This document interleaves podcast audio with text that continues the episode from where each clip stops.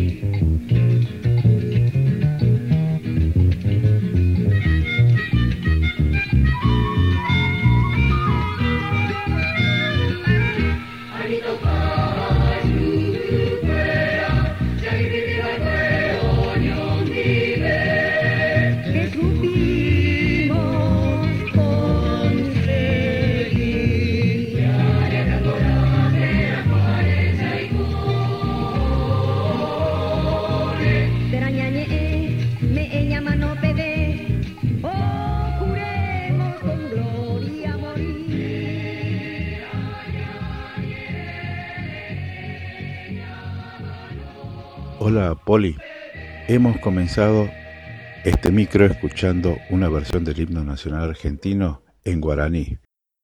Vamos a hablar del himno nacional en este micro que le he llamado Oíd Mortales, el grito sagrado, pero vamos a hablar más que todo en su contexto histórico-cultural.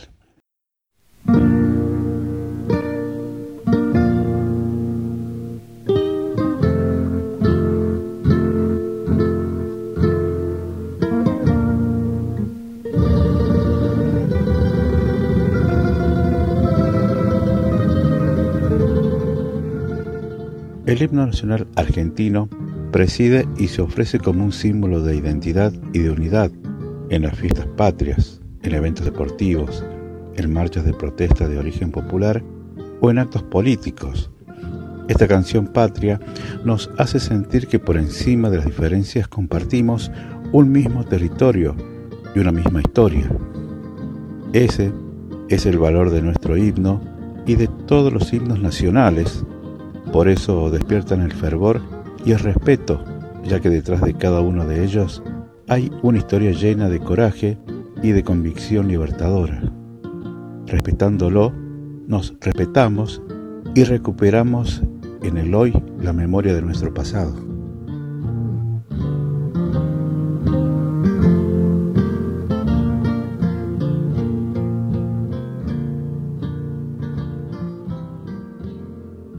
Vamos a hablar, como dijimos al comienzo, en el contexto histórico-cultural y el porqué de la necesidad de crear un himno nacional. Transcurrían las primeras tres décadas del siglo XIX, América estaba convulsionada, las economías regionales sujetas a las necesidades de los españoles y las aspiraciones políticas de los criollos eran siempre desplazadas en beneficio de España. Esto producía un clima de malestar al que se agregó la invasión napoleónica a España y con ella el debilitamiento de los vínculos entre la metrópoli y las colonias. ¿Por qué seguir dependiendo de otra nación? Era la pregunta.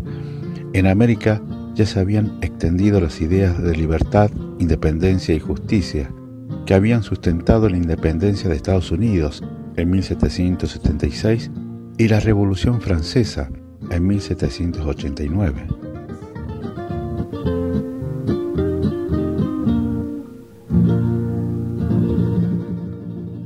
A pesar de las censuras de la sociedad virreinal, y de las prohibiciones de la Inquisición, las nuevas ideas lograron filtrarse a través de los libros franceses e ingleses que difundían la ideología del iluminismo, un movimiento cultural e intelectual que sostenía que la razón humana podía combatir la ignorancia, la superstición y la tiranía y construir un mundo mejor.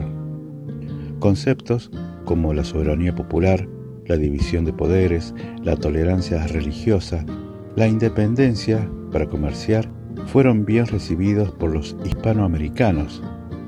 Esto dio lugar a una concepción del hombre y del mundo basada en la razón. Se va generando en el pueblo la confianza en sus propias fuerzas, en que es posible pelear por sus ideales y surgen líderes capaces de orientarlo hacia una meta de bienestar común. Se daban, entonces, las condiciones para autogobernarse y como consecuencia se gestaron las luchas de la independencia que involucraron al conjunto de los países americanos, ya que la historia de todos era similar. En este contexto histórico, en el que surgió el neoclasicismo, cuyos rasgos fundamentales son el predominio de la razón y el equilibrio en oposición a las formas recargadas del barroco colonial.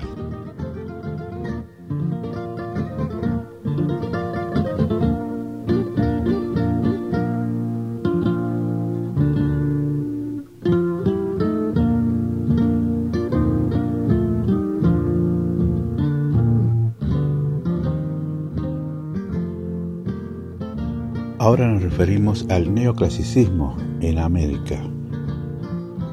Una de las vertientes más importantes de la literatura en este periodo es la poesía revolucionaria, a veces firmada y muchas otras anónimas, que es recopilada más tarde en cancioneros como La Lira Argentina, editada en 1824.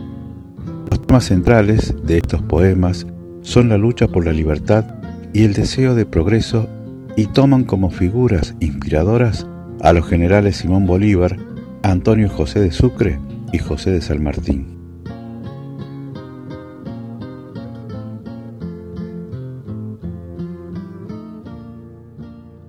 Uyarichisqa paritukuy kawsaqkuna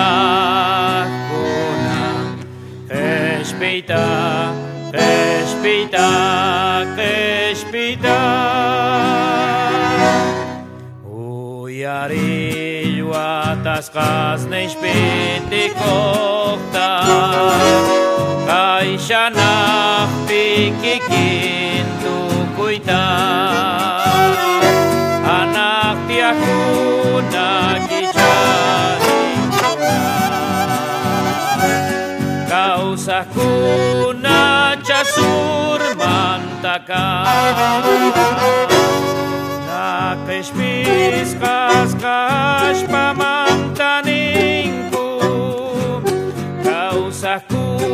macato nas pais causa na cato nas pais na cais pis cas cas pa mantanin causa na cato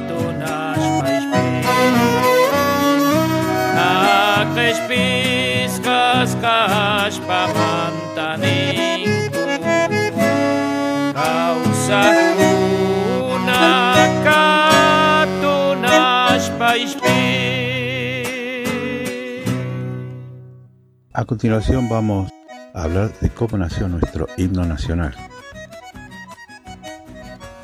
La asamblea del año 13, de la cual Vicente López y Planes formaba parte, le encarga la composición de lo que sería la Marcha Patriótica, cuya música fue compuesta por el catalán Blas Parera.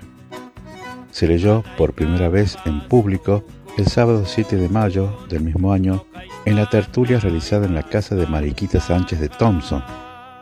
La marcha fue aprobada por decreto de la Asamblea el 11 de mayo de 1813. También fue el himno de la República de Chile durante los tres años en los que el general José de San Martín estuvo allí. A lo largo del tiempo, nuestro himno sufrió modificaciones hasta llegar a su versión actual. En 1900, durante la presidencia de Julio Argentino Roca, se decidió suprimir algunas estrofas a pedido del gobierno español. La versión que cantamos hoy corresponde a la transcripción realizada por Luis Larreta, según lo acordado el 25 de septiembre de 1928 por el Poder Ejecutivo de la Nación. Vamos a escuchar a continuación la versión del himno nacional argentino del año 1813, ¿eh? acá a cargo de una soprano y un piano.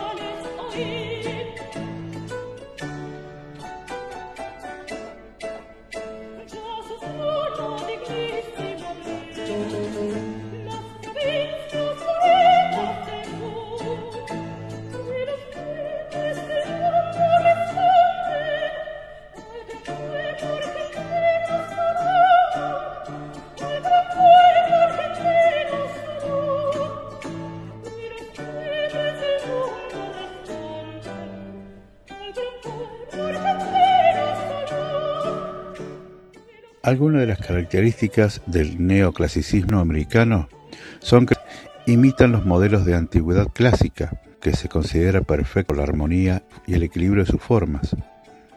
Se vuelve al mundo greco-romano y a su mitología como fuente de creación. Son frecuentes las alusiones a Marte, Venus o Baco.